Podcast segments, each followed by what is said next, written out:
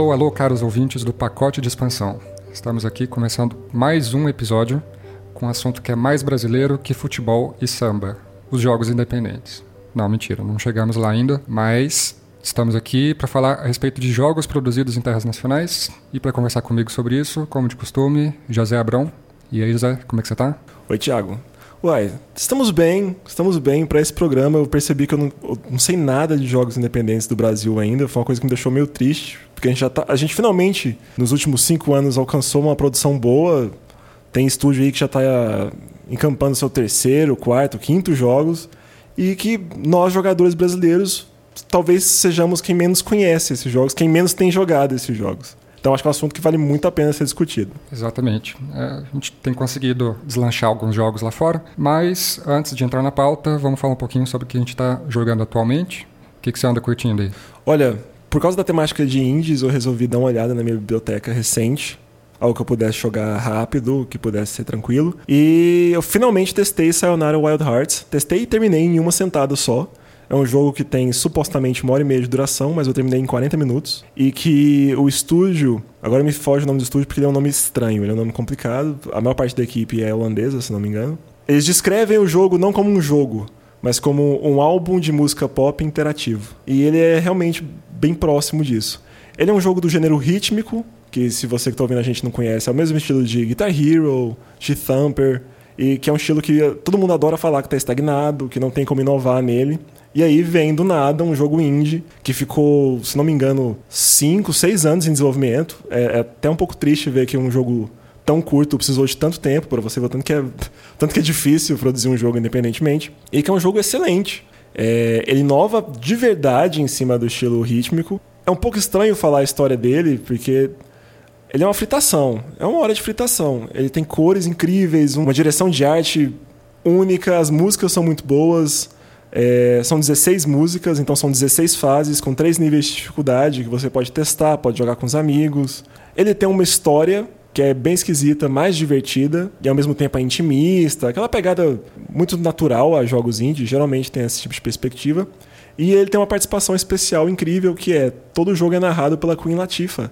Então é, é, dá, um, dá, um, dá um, um, um toque extra de glamour pro jogo, assim. E ele tá disponível, se eu não me engano, em várias plataformas. E ele como concorreu algumas coisas no Game Awards. Sim, sim. Isso que me chamou a atenção, porque foi um jogo que eu vi jornalistas e críticos comentando.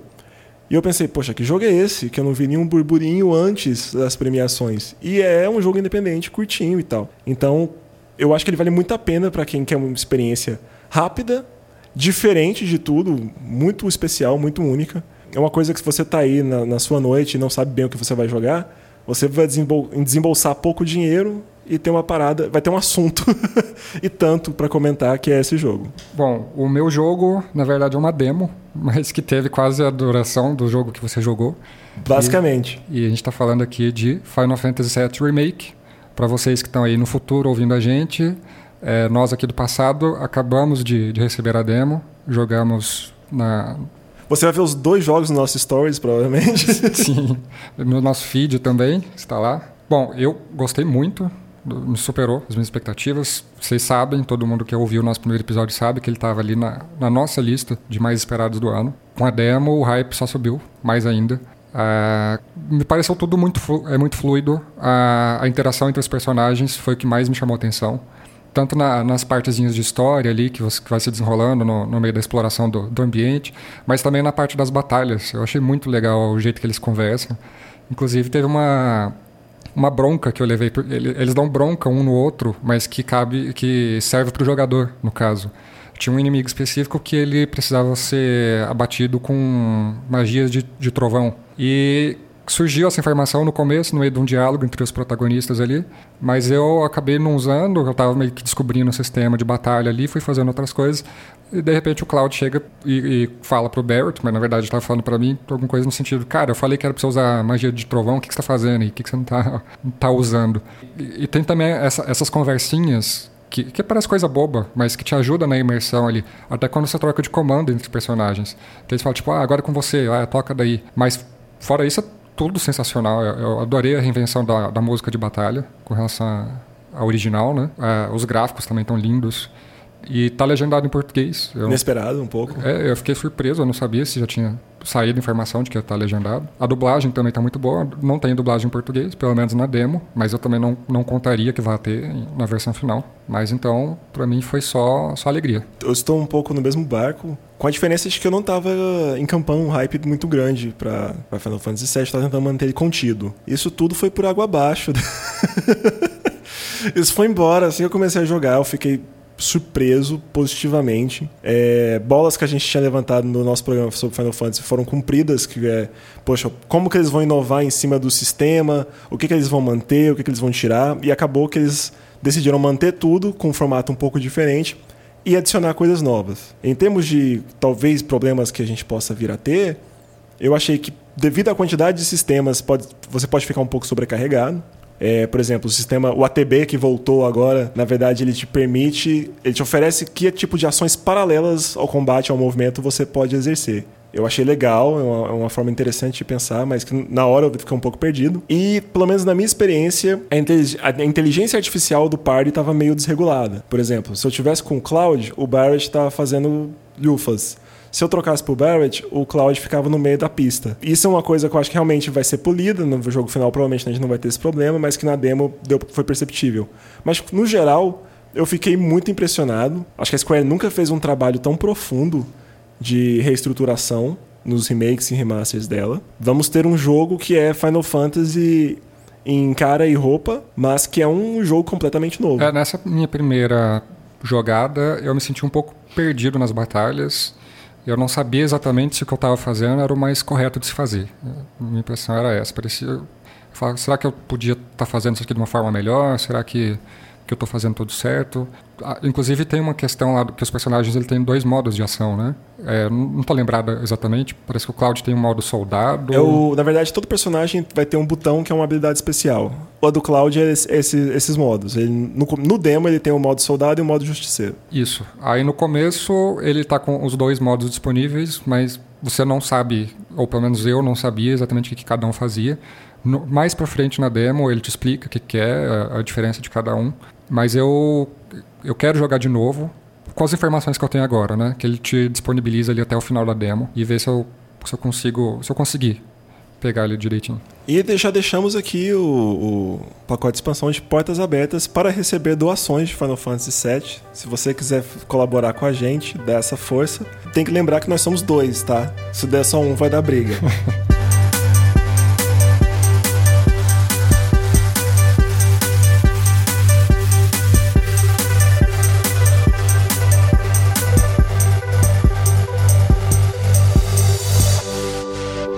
Não é de hoje que o Brasil produz games. A gente está nessa empreitada aí praticamente como todo o resto do mundo, desde a década de 80 para cá, se não antes, inclusive. Mas o nosso foco hoje, aqui especificamente, vai ser sobre alguns jogos recentes que saíram né, meados de 2012 para cá e que conseguiram alcançar algum sucesso lá fora ou muito sucesso lá fora. Esse vai ser o nosso o nosso foco neste momento. Inclusive, a gente tem algumas empresas que já estão se especializando nesse sentido de, de lançar produtos que repercutem bem no exterior, que é o caso, por exemplo, que a gente vai falar agora da Joy Mesher, que é um Sim. estúdio do Amazonas. Eu fiquei surpreso quando eu descobri que eles eram do Amazonas. Pois é, eles, são, eles são, estão entre os estúdios pioneiros, né?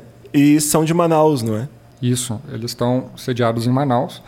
E o primeiro sucesso deles surgiu lá em 2012, em junho de 2012 exatamente, que é o Oniken, que ele é um jogo que ele tem fortes inspirações em, em Ninja Gaiden, principalmente, e outros jogo, jogos de ninja de forma geral. É, se eu não me engano, num primeiro momento ele saiu só para computador e ele emulava muito essa, essa atmosfera do, de jogos retrôs era muito difícil, tinha aqueles inimigos gigantescos. O jogo repercutiu bem lá fora e alguns anos depois eles resolveram fazer uma, um, um remake para consoles atuais. Então ele saiu para Nintendo Switch, para PlayStation 4, Xbox One, Linux, até Mac. Ele saiu também.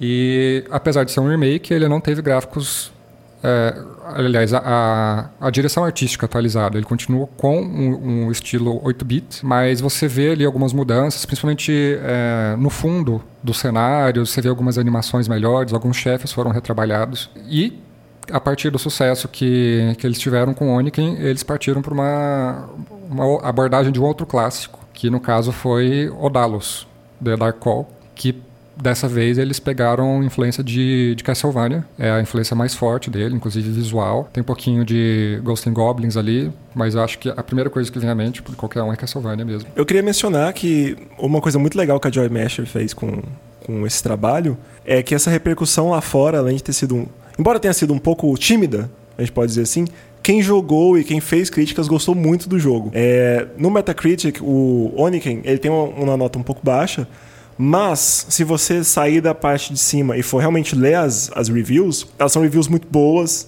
É, tem nota de 76, 75, tem uma nota 9. Então são jogos que, quando chegou na mão desse pessoal gringo, foi bem recebido. É, o Oniken tem muito elogio pelos gráficos, o Odalus também. Então o pessoal ficou muito satisfeito com o trabalho de level design da, da, da Joy Mesh. Então é muito legal ver a gente conseguir acertar uma, uma empresa logo no seu primeiro jogo e no seu segundo, acertar esse ponto que fica entre a nostalgia e os jogos modernos. Porque vejam só, eles são difíceis. Mas é o que a gente falou em, na, no programa passado. Se eles fossem tão fiéis assim, ninguém ia ter saco para jogar. Aproveitando que eu estou no Metacritic, o Odalus teve uma repercussão muito mais positiva. A média dele entre os críticos é 8 e a média dele entre os usuários é 8.8. Então, do Oniken pro Odalus, a Joy Smash teve um salto de recepção, muitas notas 9, tipo, se você for olhar aqui, muita nota 9, muito 10. Então, assim, é incrível ver o trabalho e o desenvolvimento da, desse pessoal lá do Amazonas. Um, um, um grande, um grandíssimo salve para os nossos amigos do Joy Mesh. Se vocês quiserem participar do programa, estamos aí. Skype existe para isso. Uhum. E então, de parabéns pessoal lá da Joy Mesh. É, o Oniken e o Odalos eles foram citados por sites lá de fora, que nem o Destructoid, Gamma Sutra, Giant Bomb, Bloody Disgusting, no, é, Nintendo World Report. Eles fizeram. Alguns deles fizeram reviews, alguns deram notícias sobre os jogos. Isso. No caso do Odalus, a repercussão do Destructoid foi a maior, aparentemente. Sim, sim. É, o Destructoid, é, pelo que eu consegui pesquisar aqui, ele é o que mais dá projeção para jogos brasileiros lá fora. Ele é. fez review de vários deles. A, a Thais Whaler, que ela é uma das integrantes do, do Joy Masher, eu, eu, espero que seja Thais Whaler o nome dela, se não for, perdão. Mas ela ganhou uma projeção lá fora, inclusive, por conta desses dois jogos, principalmente. Tanto que em 2017 ela foi uma é, palestrante da Game Developer Conference, a famosa GDC.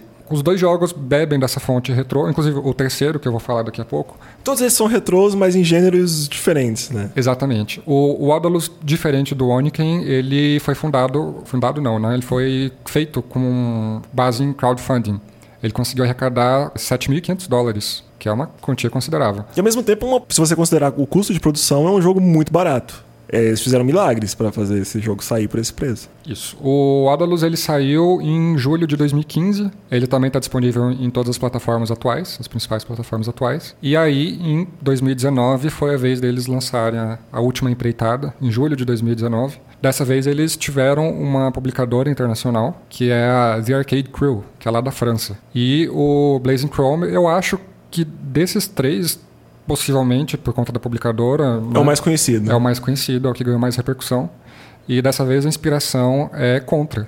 Sim. Ele não tem uma nota tão alta no Metacritic também, mas tá quase lá. Ela tem um, ele tem uma avaliação de 79 entre os, entre os críticos e 70 entre os usuários. Mas, de novo, se você abre o que vai ler as páginas, muita nota 9, muita nota 10. Foi um jogo que chegou em sites especializados de jogo indie. Por exemplo, o The Indie Game Website fez um review muito positivo. O Game Revolution fez um, review muito positivo. É, o, e também chegou, isso que eu acho muito legal, que é um nicho, em sites de avaliação que são especializados em jogos difíceis, coisas assim. Tirando, inclusive, uma nota 82 no site ragequit.com. é, a maioria desses jogos que a gente vai citar, eles... Alguns podem não ter é, reviews em sites mais conceituados, é, não tem higiene, se eu não me engano, só um deles está no, no mas é, tem vários canais em YouTube, principalmente, que são especializados em, em, jogos retrô, em jogos indies, e eles ajudaram a dar essa projeção que, que esses jogos conseguiram lá fora. Uma coisa que é legal de mencionar desses três jogos, e que eu acho que é o nicho da Joy Mesh, e que eles fazem isso muito bem, é que muitos dos jogos em que eles se inspiraram em parte por causa desses lançamentos, ganharam remasters ou ports, ou alguma coisa assim. E acaba que o jogo original, made in Brasil, é melhor do que o remaster do, de muitos desses títulos. É, principalmente considerando o último Contra. Exatamente. Foi uma bomba. E também em relação a preço, a próprio preço. Tem muitos desses que estão chegando é, direto nas lojas de live service, ou se não para dispositivos mobile, e por causa da conversão do dólar, principalmente, um, um remasterzinho desse, que custa barato lá fora, chega por 60 reais aqui. Então vale muito mais a pena, às vezes, você conferir esse material do que rejogar aquele clássico que você não se lembra tão bem em nome da nostalgia.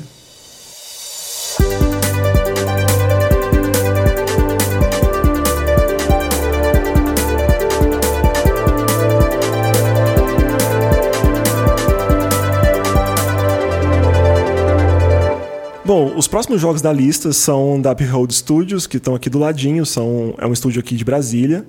É, eles têm os jogos relativamente com maior sucesso comercial da nossa lista. E também são os únicos jogos da lista que eu joguei. O Thiago conhece todos, mas eu tive pouco contato. O primeiro jogo deles é o Knights of Pen and Paper, lançado em 2012, que é literalmente isso, é, é como se fosse uma adaptação de D&D similares, o Knights of Pen and Paper foi lançado originalmente para iOS em 2012. Em 2013, ele chegou aos PCs. Em que você controla um par de aventureiros, né? Ele é uma coisa bem básica de RPG. Você controla uma mesa, você controla, controla o mestre, mais ou menos. Vai enfrentando diversos, diversos desafios. Inclusive, em um dado momento, você começa a perceber que talvez o mestre não seja assim uma pessoa tão confiável, nem exatamente quem ele diz ser. Eu gosto muito do primeiro Knights of Pen and Paper, que, da, da trilogia, que a gente teve o Knights of Pen and Paper 2 e o Galaxy of Pen and Paper. Eu gosto muito do humor que ele tem. Ele faz muitas referências à cultura pop, algumas coisas que só brasileiro vai pegar. Existem algumas insinuações ali, alguns personagens que remetem a nossa, a, nosso folclore, aos nossos memes.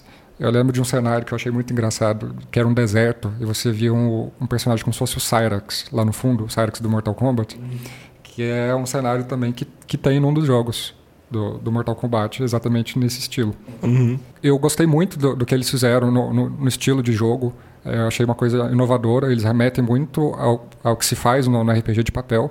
O foco ali não é tanto narrativo, é mais no, no combate, mas eles te dão uma possibilidade de customização muito alta ali, de de personagens que você vai usar, de classes, é, magias diferentes.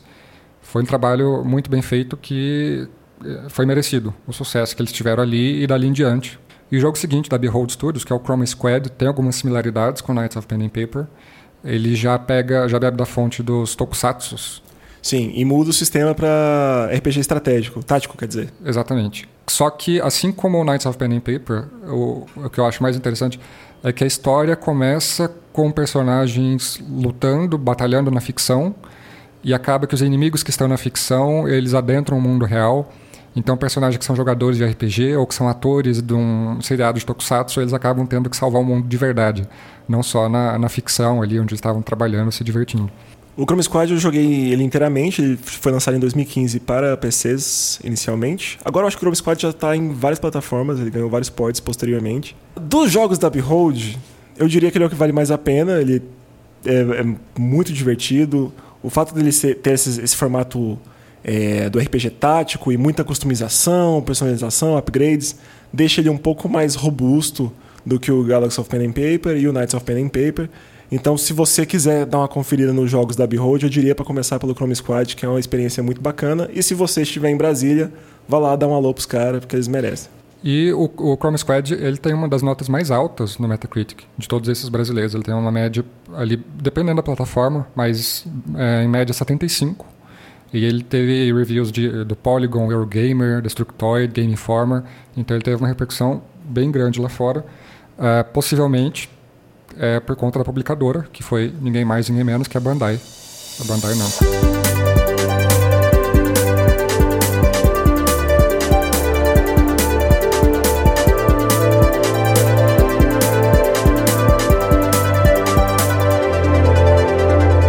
Bom, o próximo jogo que a gente tem aqui é ainda mais pertinho do que o da, da Behold.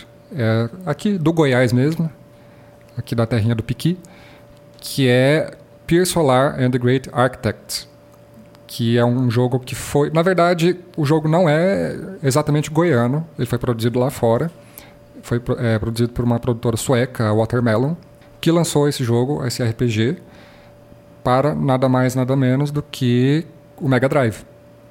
Foi um projeto que começou como uma meio como uma brincadeira de uns amigos num fórum. Eles resolveram mexer um pouquinho com, com esses jogos é, 16-bit, ele fazer alguma coisinha para o Mega Drive.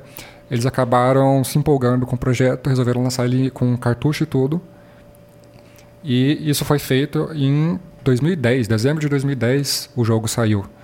Ah, se eu não me engano, até o momento foi o último jogo lançado para o Mega Drive e é o que tem com maior capacidade de, o cartucho com maior capacidade de memória do videogame até hoje. O que aconteceu foi que alguns anos depois do jogo lançado para o Mega Drive, eles resolveram fazer uma versão HD.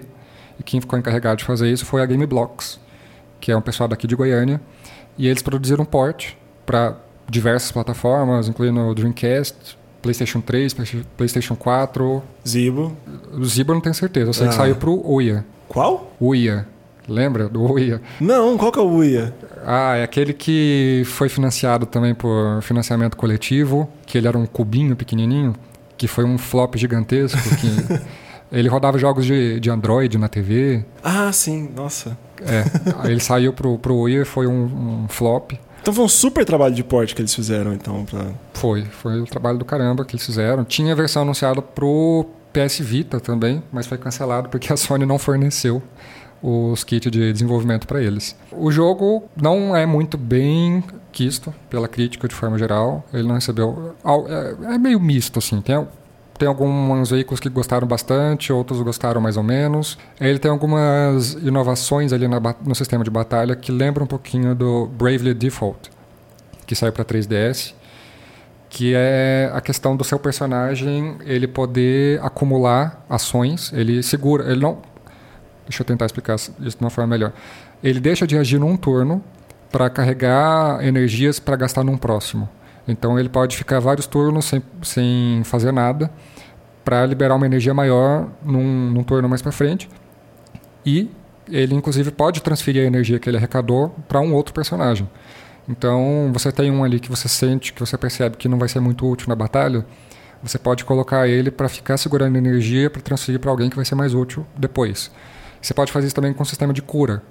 Então você passa a energia para um personagem que tem possibilidades de cura e ele vai é, usar uma magia para curar a parte inteira. Enquanto se ele não tivesse recebido esse, esse suporte, ele só poderia curar um por vez numa quantidade menor.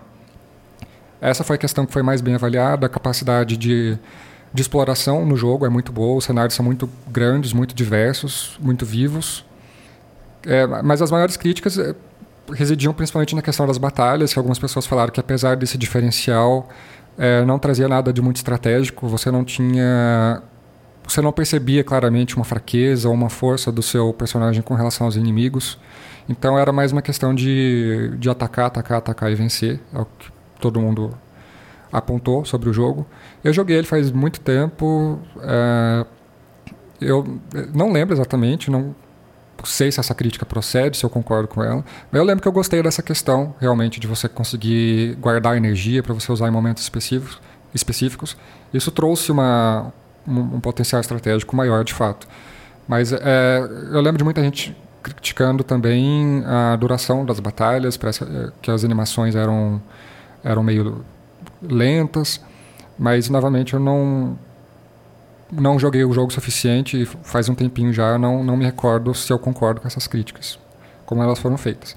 Mas, de qualquer forma, eu acho muito bacana ter tido um jogo que se envolveu no projeto como esse, é, uma produtora goiana né, participando disso. Eu não sei exatamente o que a Gameblocks anda trabalhando. Eles fizeram alguns projetos locais para algumas empresas. Eu lembro que eles fizeram alguma, algumas coisas para o Ministério Público aqui do Estado, inclusive alguns jogos educativos. E eu não sei o que, que eles andam aprontando. Inclusive, a gente precisa ir atrás e trazer eles para cá para participar do podcast. Atenção você, produtor indie de Goiânia e do mundo, estamos de portas abertas também. Mande seus jogos pra gente, ligue pra gente, vamos conversar. Porque, inclusive, aqui em Goiânia mesmo, nós tivemos, pelo menos no passado recente, um grande número de estúdios, mas muitos já fecharam as portas antes de lançar o primeiro jogo. Gente Resta saber como é que está a situação hoje Espero que a Game Block esteja firme e forte na luta.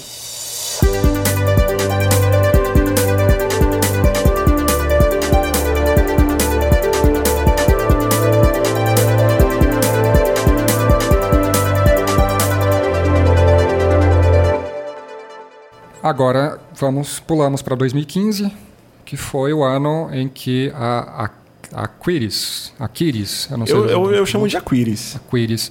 A Quiris Game Studio, lá do Rio Grande do Sul, trouxe ao mundo Horizon Chase, que ficou mais conhecido quando ele ganhou a versão Horizon Chase Turbo, que foi no momento que ele chegou aos consoles. E é, é provavelmente o jogo mais famoso dessa lista e também é o mais bem avaliado. E ele ganhou uma projeção muito maior agora, recentemente, quando ele saiu, foi distribuído para os assinantes da PlayStation Plus. Então, quem já não tinha comprado, os donos do PlayStation que já não tinham comprado, receberam de graça, né? E foi um presentão para todo mundo, porque é um jogo muito bom. Ele também bebe de fontes retrôs, é, Top Gear, Outrun, principalmente. E é um jogo muito bonitinho, tem um estilo gráfico, um estilo artístico muito próprio e algumas referências brasileiras. Excelentes. É. Esse jogo ele ficou, eu peguei ele na época que ele estava só nos celulares, me apaixonei, eu fiquei muito feliz de saber que ele era brasileiro. Eu joguei ele completo no, no Android. Posteriormente, quando ele foi levado para o PS4, eu adquiri ele de novo, zerei ele de novo. Eu achei muito legal algum, um acompanhamento jornalístico que alguns sites brasileiros fizeram do, do port pro, PS, pro PS4, porque não foi exatamente um port, eles meio que tiveram que refazer o jogo e adicionaram muita coisa, porque eles entraram numa briga que eles queriam que o jogo tivesse um lançamento físico no Brasil. Eles queriam que no Brasil os brasileiros pudessem comprar o jogo em disco. Pelo prazer retrô ser completo, né? Você ter o jogo físico e tal. E por causa disso eles enfrentaram X perrengues, é... tiveram que adicionar muita coisa, mexer muita coisa no jogo, e o resultado no final das contas, foi todo, tudo para melhor. Tudo que eles tiveram que mexer foi para melhor.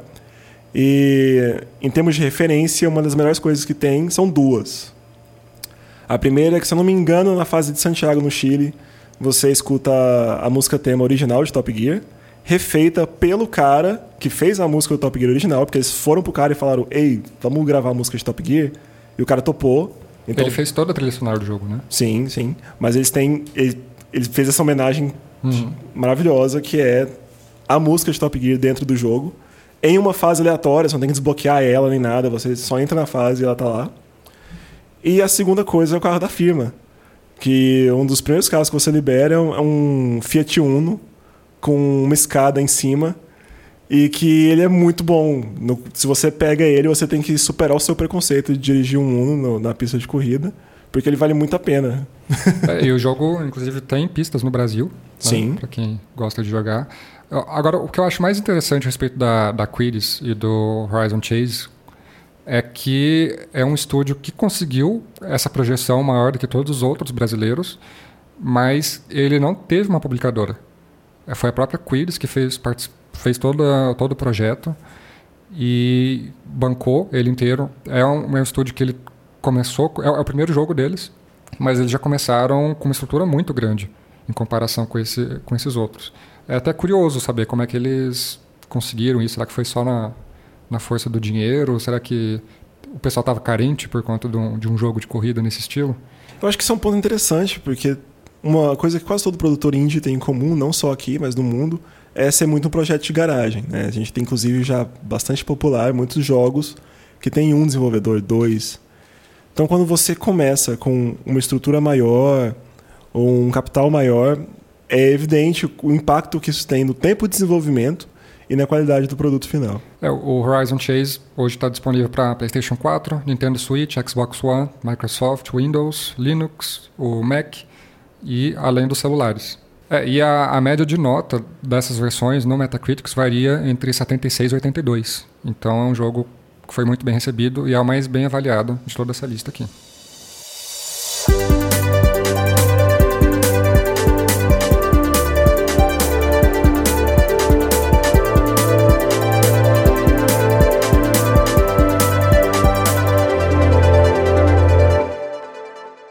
Logo em seguida, depois do, do lançamento do Horizon Chase Turbo, a, a Quiris resolveu participar aí do, de fazer um jogo do Looney Tunes, com o subtítulo World of Mayhem.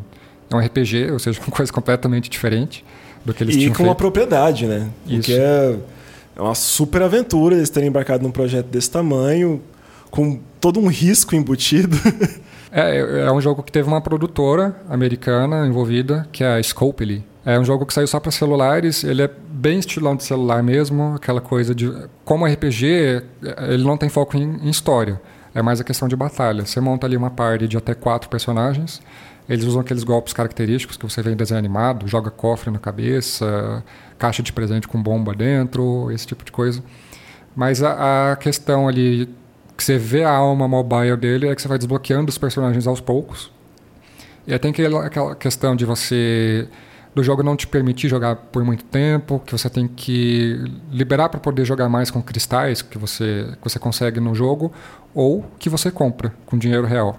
É um jogo que acabou não sendo muito bem recebido. O pessoal gostou muito do, do estilo gráfico, da parte artística dele, mas não faltou profundidade nos elementos de batalha, que é a, que é a essência do jogo, né?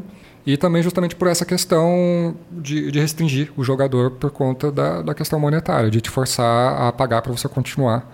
É, pois é, também vai num, num plano de negócio completamente diferente do Horizon, que era pago desde o começo. Tinha um demo no, no, para Android e para iOS, mas no fim das contas, se você quiser jogar o jogo direito, você tinha que comprar.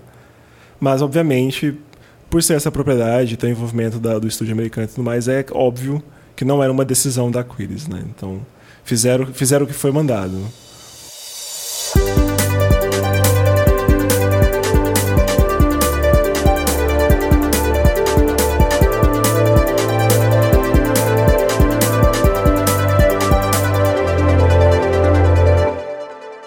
E mais um jogo que a gente tem aqui, ele é recente também, de fevereiro de 2018, que é particularmente o meu favorito, que é Dandara, produzido pelos mineiros da Longhead House.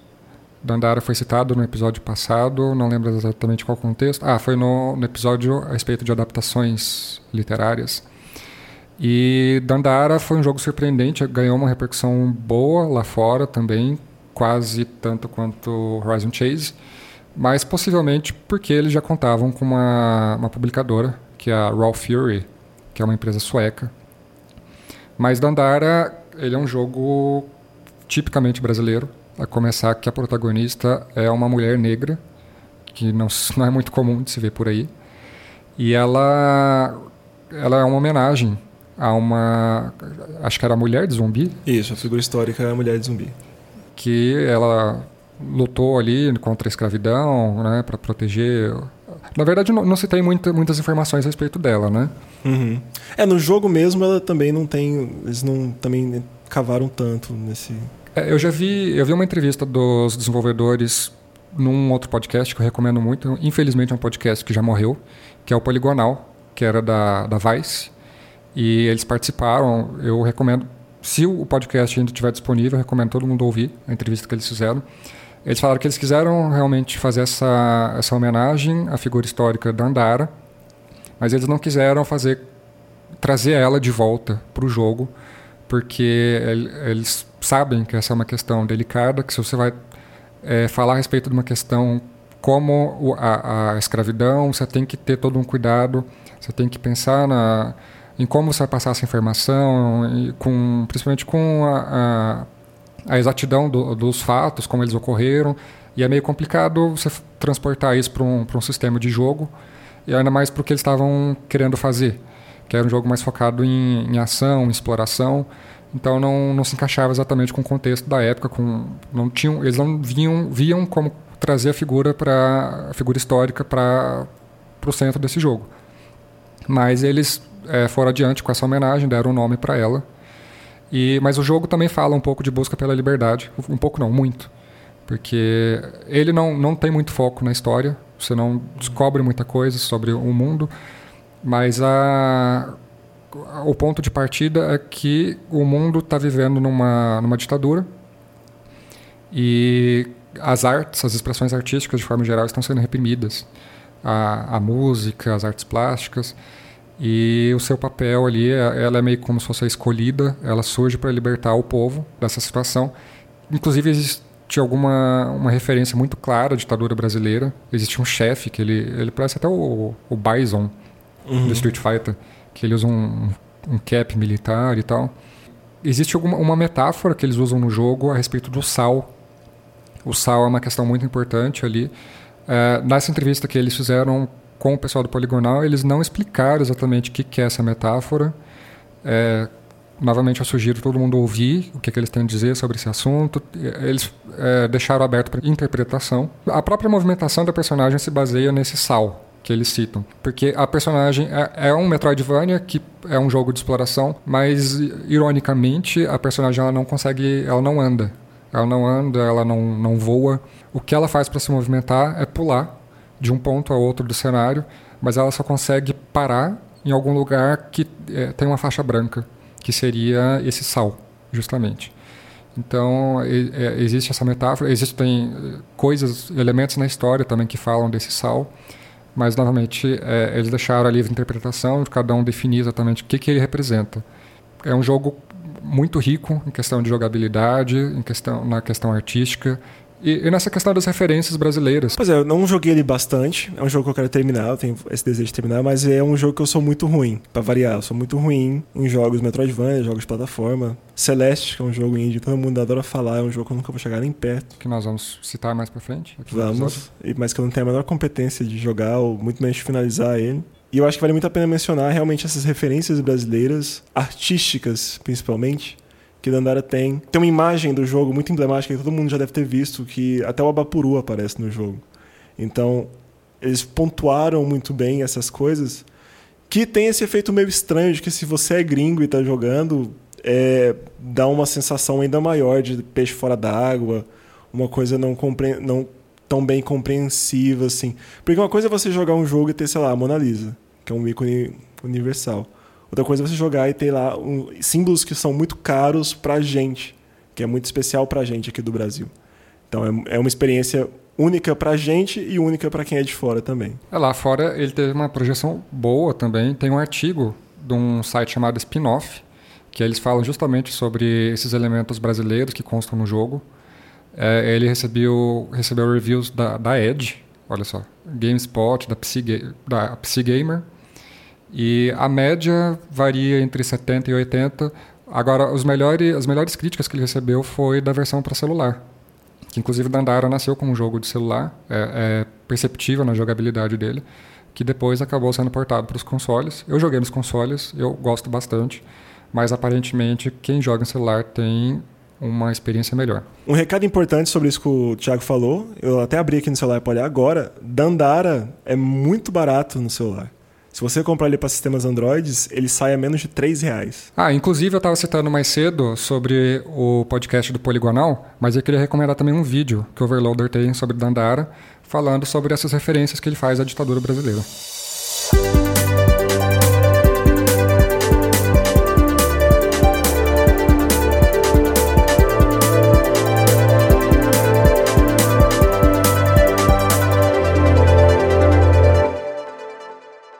A gente vai citar uma menção honrosa aqui, que houve controvérsias na mesa se ele devia ser citado ou não, que é Celeste, que a gente acabou de falar dele, que é um jogo de plataforma elogiadíssimo e que chamou muita atenção por competir, inclusive, na, em premiações contra gigantes como Red Dead Redemption 2 e God of War 4. Exatamente. Ele não, não ganhou como jogo do ano, que ele concorreu em 2018, perdeu para o God of War. Mas naquele ano ele venceu como melhor jogo indie e jogo com impacto social. Agora, por que, que ele é só uma menção honrosa? Porque que teve uma, uma discussão a respeito da participação dele na pauta. Porque ele, a produtora dele, de fato, é a Mad Makes Games, que é lá do Canadá, que na verdade é um, é um cara só, é um bet. Mas o jogo conta com a participação de três brasileiros, que é, são o pessoal da Mini Boss, que é a Mora Bethany, que ela é artista 2D e fez o design artístico dos personagens e as artes conceituais. E tem o Pedro Medeiros, que fez todo o pixel art, o jogo em si é todo pixelado. Além disso, tem a Heidi Mota, que ela cuidou das mídias sociais e das relações públicas do jogo como todo. Se você for ver o Instagram do, do Celeste, ele tem muito conteúdo para os fãs. Então, eu acho que vale essa, essa menção Deixa seu comentário aí. Três brasileiros num jogo é o suficiente para o jogo ser brasileiro? Vamos. Fica a questão. Mas assim, Celeste é um jogo extremamente famoso, teve uma repercussão poderosíssima, continua tendo, continua repercutindo. Ganhou esse prêmio muito importante, que é o prêmio de jogo com impacto social. Inclusive, Thiago Burigato, me fala um pouco assim, por, por que, que você acha que ele ganhou esse prêmio? Qual é a relevância dele nesse sentido? Olha, é, é um jogo que fala sobre autodescoberta. É, tem o, já virou. É um tema que todo jogo indie tem. e virou um, até uma questão de o pessoal tirar sarro na internet, que é mais a questão da metáfora para a depressão, que o pessoal cita. Então é um jogo que trata dessas, dessas questões. Né? Tem a, é mais ou menos como, como Journey, a pessoa escalar a montanha para conseguir se encontrar, descobrir. E acho que foi por isso né, que ela conseguiu chegar nesse, nesse posto. E os brasileiros você está aí minimizando a importância deles, a, participação, mas os brasileiros subiram no palco para você ver como é que foram, como eles foram importantes para o projeto.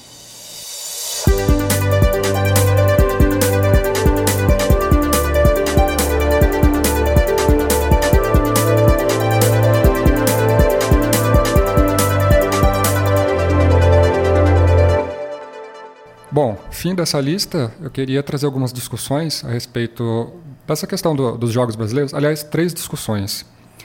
A primeira que eu queria trazer é: existe alguma identidade brasileira para esses jogos que estão que saindo, que estão fazendo sucesso lá fora? Você vê alguma similaridade entre eles? Olha, eu acho que o único traço de semelhança que eu consegui reparar é que a maior parte deles tem, tem um certo humor ou uma certa forma de abordar os assuntos que é tipicamente brasileiro. Pode até passar batido para as pessoas lá fora. Uma, uma certa ironia, eu acho que é um humor muito nosso, que ah, talvez lá fora eles nem leem como humor. Uma coisa que eu acho que é uma tendência, porém, é aparecerem mais jogos no estilo de Dandara, que começa a incorporar coisas brasileiras no meio e que não estava rolando tanto antes. Eu acho que agora, daqui para frente que isso vai ser mais comum. É, até o Horizon Chasing saiu um pouquinho disso, né? colocando uns memes ali. É, o que eu percebo particularmente é mais a questão de que praticamente todos esses jogos que a gente citou, eles são têm referências retrôs. É, eles são praticamente é, sucessores espirituais, digamos, se podemos dizer assim, de alguns jogos antigos, muitas referências ali a Castlevania do Nintendinho, né, ao Contra. Tem uma onda de meio saudosista, digamos assim, que bateu muito forte. Acho que a única exceção é justamente o Dandara. Olha, interessante isso que você falou, porque a chamada era de ouro dos games, eu acho que ela é muito forte pra gente. Porque no primeiro mundo, especialmente nos Estados Unidos, e no Japão, lógico, é, a época da guerra dos consoles ela é só um, um ápice, mas o consumo de jogos, a presença do videogame já não era uma coisa fora do comum. Desde, desde os primórdios do Atari, não era uma coisa fora da realidade ou particularmente diferente. Mas pra gente, o contato com o videogame para valer veio na Era de Ouro e veio com, o, com a Guerra dos Consoles. Então eu acredito que a geração do Nintendinho até o N64, usando a Nintendo como essa, como essa referência temporal, é a geração que mais marcou o mercado brasileiro em N sentidos. Eu acho que sendo mais importante, obviamente, o de impacto cultural, não apenas de mercado ou, ou de entretenimento. É, e acho que existe também uma questão tecnológica envolvida, né? Porque talvez os estudos brasileiros ainda não tenham muita capacidade de criar jogos né, a níveis dos AAA lá de fora. Então, talvez por isso eles também se sintam mais instigados a seguir essa tendência retrô. Olha, eu acho que as equipes no Brasil ainda são muito reduzidas, né? Com grandes exceções. Então, de todas as formas possíveis, acaba que para quem está começando, o único caminho é o da Unity, que é uma das poucas engines que oferece um, conteúdo mais acessível, que oferece já os cursos e formas de você aprender e desenvolver a, a plataforma nela mesma.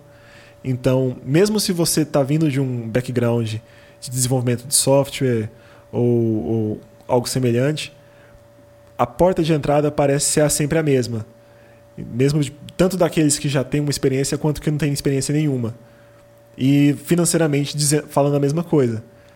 Então eu imagino que por todas essas contingências que a gente tem enquanto jovens desenvolvedores, enquanto país terceiro-mundista, a Unity e o desenvolvimento 2D acaba sendo um, um limitador por esses aspectos, mas ao mesmo tempo essa contingência estimula a criatividade dos nossos desenvolvedores, porque eles sabem quais que são os limites. Mas entre o nada e o limite, eles podem fazer N experimentações. Então eu acho que é, um, é uma questão prática que dita isso, mas que os resultados que a gente pode ter não estão, não estão constrangidos ao pixel art ou a esse estilo retrô. Sim, o segundo ponto que eu queria levantar é da onde veio essa onda de jogos brasileiros fazendo sucesso? O que, que possibilitou isso? Você vê alguma questão econômica, cultural? O que, que pode ter acontecido? Eu acho que é uma questão de timing. Timing mesmo. É, com base nessas contingências que a gente mencionou, essa geração da era de ouro está chegando nos 30 agora, passou, acabou de passar dos 30 agora.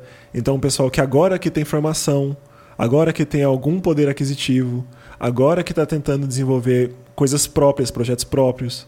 Então, eu acho que é, é uma questão de timing mesmo. Tipo, esse pessoal chegou aos 30, chegou na idade e no momento correto, entre aspas, do que se espera para quem vai começar uma empresa, quem vai começar um projeto autoral.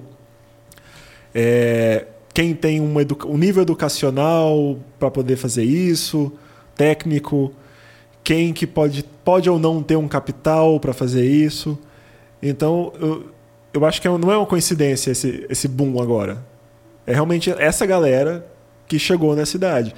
Provavelmente, daqui para frente, a gente vai começar a ver mais jogos e jogos mais variados, porque já vão ser as gerações seguintes quem veio depois dessa galera que cresceu com a Era de Ouro. É, de novo, eu vejo também a questão tecnológica envolvida, porque existe uma facilidade grande agora de distribuição por meio digital, e acho que isso tem incentivado bastante os nossos produtores, incentivou é, esses que a gente citou agora, né?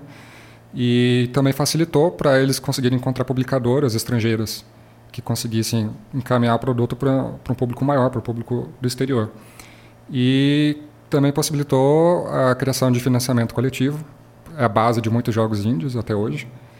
E, por fim, eu também vejo a questão das redes sociais, né? Que facilitou o pessoal poder divulgar o material. É, é a facilidade de você poder fazer de casa, entrar em contato com outras pessoas do outro lado do mundo, se necessário também, sem sair de casa, financiamento sem sair de casa, divulgação sem sair de casa.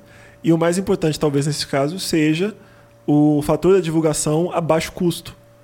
Eu acho que isso é, um, é o grande X da questão.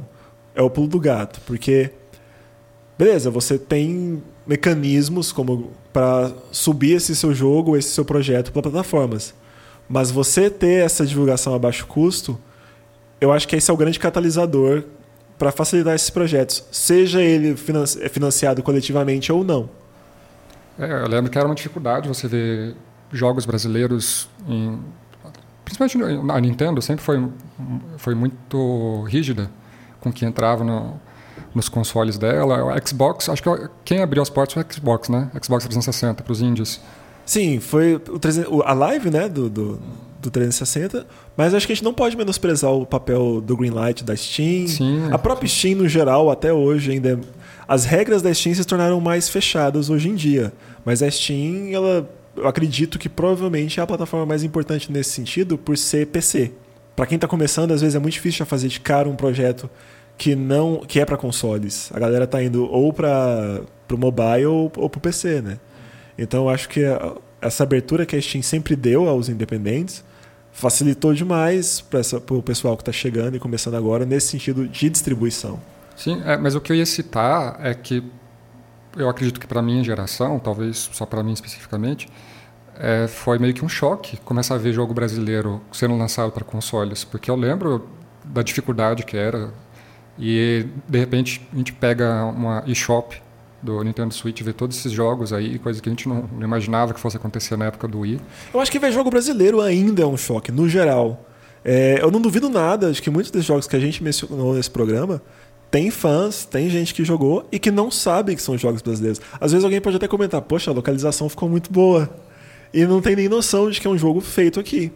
Porque, com exceção de Dandara, talvez, ou, ou o carro da firma lá no, no Horizon, geralmente isso não vem em letras garrafais no jogo, não tem referências óbvias para você captar de que é, um, que é um jogo brasileiro. Então, ainda é uma raridade, eu acho. É, e agora eu quero saber para onde que vão os jogos brasileiros, porque fora esses que nós já citamos aqui, eu não estou vendo mais nenhum fazendo burburinho, já faz um tempo. Talvez acho, acho que o exemplo assim mais perto de de estar tá fazendo algum ter, estar tendo alguma repercussão é Out of Space da própria Behold, mas eu não vejo ele atingindo o nível de um Knights of Pen and Paper, pelo menos por enquanto, ele acabou de sair.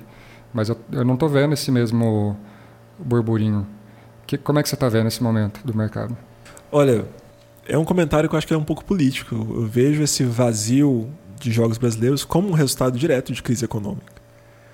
Nós estamos falando aqui que o pessoal, tirando esses estúdios um pouquinho mais consolidados, como a Behold, a Aquiris, é gente que está começando, é gente que está fazendo no fundo de quintal, fazendo em casa e que geralmente, mesmo sendo projetos muito pequenos, consome muito tempo e muito dinheiro. É coisa de você ter que botar todo o seu dinheiro num projeto sem garantia nenhuma em processos de desenvolvimento que são muito longos. Um jogo independente para ele sair do papel hoje é de 5 a 10 anos.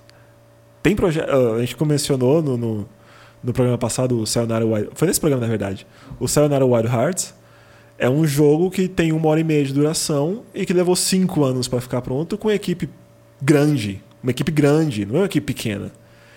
Então, se você não tem dinheiro, se o seu tempo, se você não tem disponibilidade de tempo, é muito difícil fazer esse projeto andar e é muito desmotivador. Então, eu acho que de 2017 para cá piorou para todo mundo.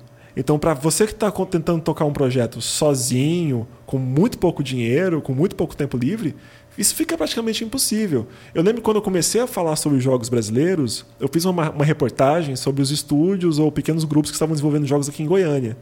De todo mundo que eu entrevistei, todos os projetos ou estão paralisados ou morreram. Morreram, morre, morreram morridos, entendeu? Tipo, não vai ter mais. Outros estão em hiatos infinitos, de três anos de ato, quatro anos de ato. Vai voltar quando tiver dinheiro e quando tiver tempo. Então eu acho que essa é uma situação generalizada. Outro fator é que, de novo, por causa dessa crise, muita gente da área de TI tem migrado. Eu pessoalmente conheço dois profissionais de TI que foram para a Espanha, porque eles já trabalhavam em empresas aqui e faziam jogos na, nas horas vagas, né? Tipo, o projeto pessoal é jogos. Mas, no meio do caminho, a coisa ficou muito feia no Brasil, eles encontraram uma posição melhor no exterior fazendo a mesma coisa.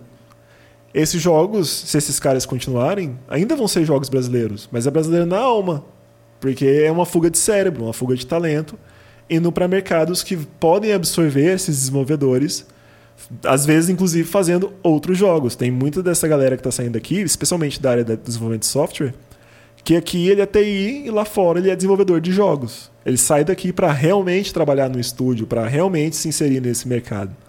E é uma oportunidade que essa galera não pode passar. Eu não critico quem faz isso. É o caminho. Então, é difícil prever o cenário de jogos para 2020, 2021, 2022. Pelo menos a nível de Brasil. Talvez os próximos projetos que a gente veja vai ter essa, esse carimbo meio internacional. Talvez seja uma galera que saiu daqui e formou laços lá fora.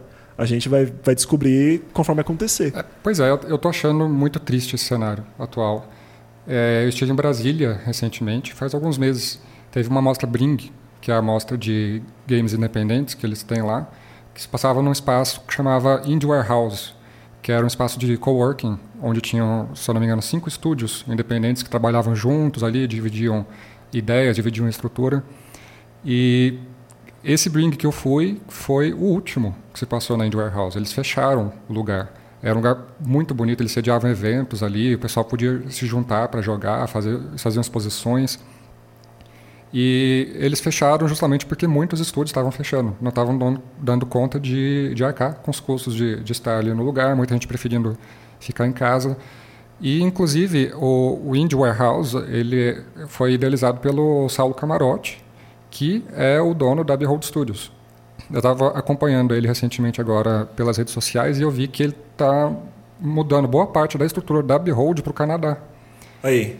Justamente por conta de todo esse contexto. Eu vi ele falando que é, ainda continua como uma empresa nacional, que ele ainda tem um pezinho aqui em Brasília, mas ele listou uma série de motivos do, do porquê ele está indo para o Canadá. E, e, é basicamente isso que você está falando, né? Acaba sendo brasileiro de alma, porque toda a estrutura está lá. E eu não estou vendo sinais de melhora nisso, até porque é, muitos jogos também dependiam de, de apoio da Ancine, por exemplo, que a Ancine começou uns, de um, uns anos para cá. Agora, no governo atual, está vendo esse desmonte da Ancine, não está vendo mais editais, não está vendo mais incentivos, junta com essa questão econômica. Então, está é, tá num cenário é, triste, não, não tem outra palavra.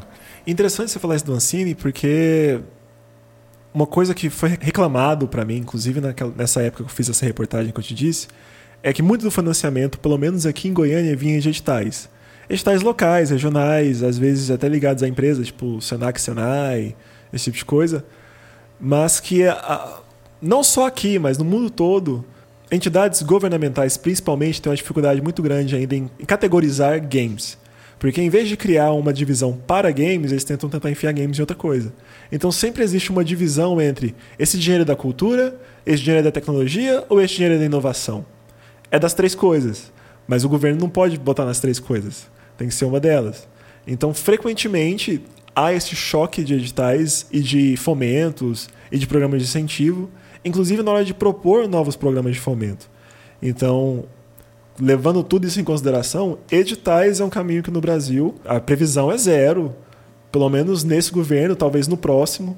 E eu não estou falando exatamente desse governo agora, mas eu não vejo a nível de Estado brasileiro se pensar em um fomento para esse tipo de coisa, porque não se tem essa visão de que é um caminho de inovação, que é um caminho de geração de receita.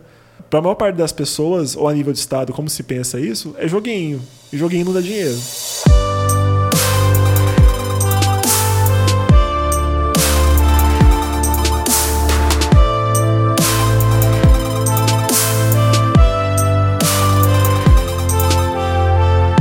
E vai ficando por aqui o sexto episódio do Pacote Expansão. Eu sou José Abrão e a gente se vê na próxima. Isso aí, não deixem de seguir a gente nas redes sociais, o Twitter PAC da Expansão, Instagram Pacote da Expansão, a gente também tem uma página no Facebook. A gente quer ouvir que você tem a falar sobre os nossos episódios, sobre as nossas pautas. Estamos aceitando sugestões sobre temas futuros, então não deixem de participar. Obrigado, até mais.